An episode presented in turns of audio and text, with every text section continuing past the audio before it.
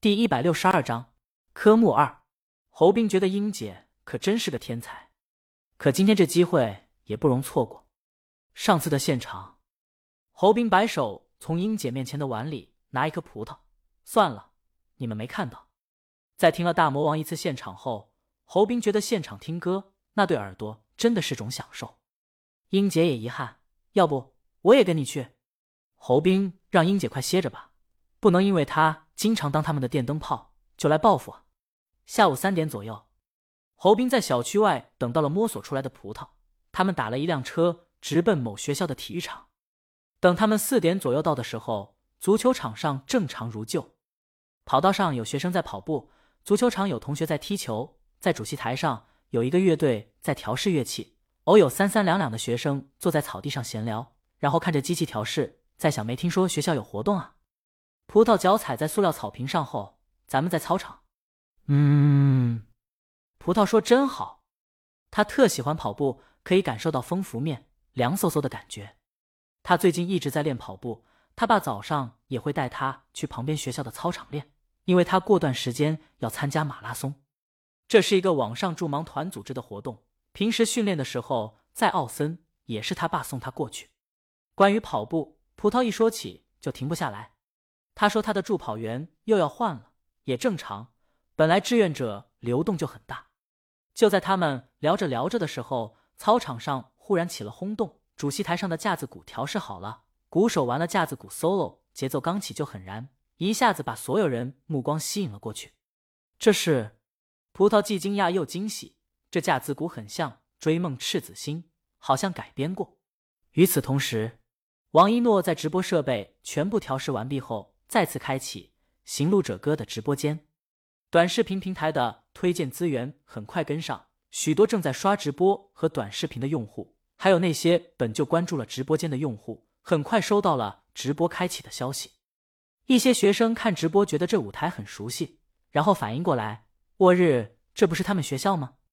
学校里的学生在不断向操场聚过来。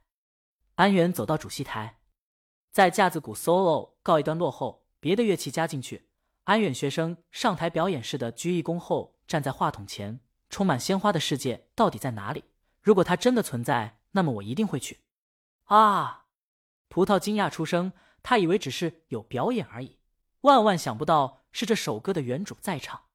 操场上的学生在玩的围过来，有一位正在跑步的学生却没停下，他要跑得更快，只因为有一天要追上梦想。关于理想，我从来没选择放弃，即使在灰头土脸的日子里。不少学生听过这个，也有很多学生没听过。但不管怎么说，在架子鼓燃炸了的节奏之后，再听这首歌，他们想到了梦想，恨不得现在就把男女朋友踹了，多刷几道题，为中华崛起而读书去。许多人听着歌，没听过这首歌的情绪酝酿了很久，迫切的需要释放。而听过这首歌的人知道，这首歌的精华马上就要到了。在副歌部分，这支乐队哪怕破音也要嘶吼，释放对命运的嘲弄、对困难的热血和不甘。然而，这些人还是低估这高潮了。只见安远闭上眼，借用大魔王传授给他的办法，脑海中闪过他们唱歌，台下关注着寥寥的场景，声嘶力竭的一声向前跑。在他破音的同时。乐队几个人提前在学生中安排好的歌唱社团的学生同时唱起来，迎着冷眼和嘲笑，生命的广阔不历经磨难怎能感到？轰！操场的热血一下子被点燃了，听着歌儿不由自主的血上涌。尤其在看到看安远那歇斯底里，哪怕破音也要怒吼的样子，一下子被他的情绪感染到了。等到继续跑，带着赤子的骄傲时。会唱这首歌的人全被带动起来，全部高声唱，葡萄也跟着唱起来。头上无人机飞过，把这一幕拍下来。李清明戴着帽子，戴着墨镜，上半身 T 恤，下半身牛仔裤，就好像一个工作人员。他从主席台后面绕过来，向侯斌走去。他刚才在主席台后面调度的时候，就看到他们了。他在远处停下，不打扰侯斌和葡萄。对于江阳。和他这几位朋友之间的友谊，李清明挺替江阳高兴的。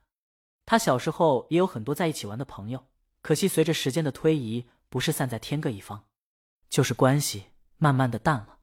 侯斌看到了宁姐，向她点下头后，看着在吼的学生轻叹：“他还挺怀念这段热血青葱岁月的，不妥协直到变老。”安远最后又一个破音，仰着半个身子把这句吼出来，声音在操场间回荡。待台下响起掌声后，安远再次致谢，后退下台。许多学生觉得太精彩了，又等了一会儿，才意犹未尽的散开。呼，侯斌对走过来的李青宁说：“宁姐，这现场太棒了。江阳呢？忙工作去了。”李青宁等侯斌给他做了介绍后：“你好，我是李青宁。”侯斌低声嘀咕一句：“葡萄醒悟，您您好。”李青宁让他不用这么拘谨。我老公和侯斌他们是发小。他问葡萄：“现场怎么样？”葡萄说：“挺好的，他刚才跟着唱，差点就热泪盈眶。现场和手机里听就是不一样，现场听不自觉的就把情绪调动起来。”李青宁刚要说话，他手里的对讲机响起来：“老板，老板，我们的现场怎么样？”“还行。”李青宁顿了顿，鼓手前面 solo 速度不够稳，都是老手了，怎么还紧张了？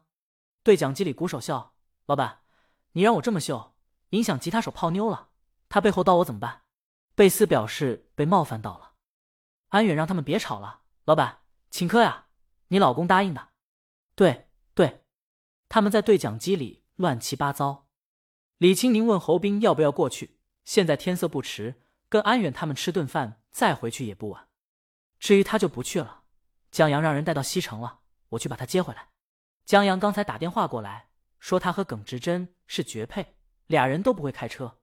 江阳是心里有阴影，耿直这兄弟是连续挂了五次科目二，现在重回科目一了，也是个天才。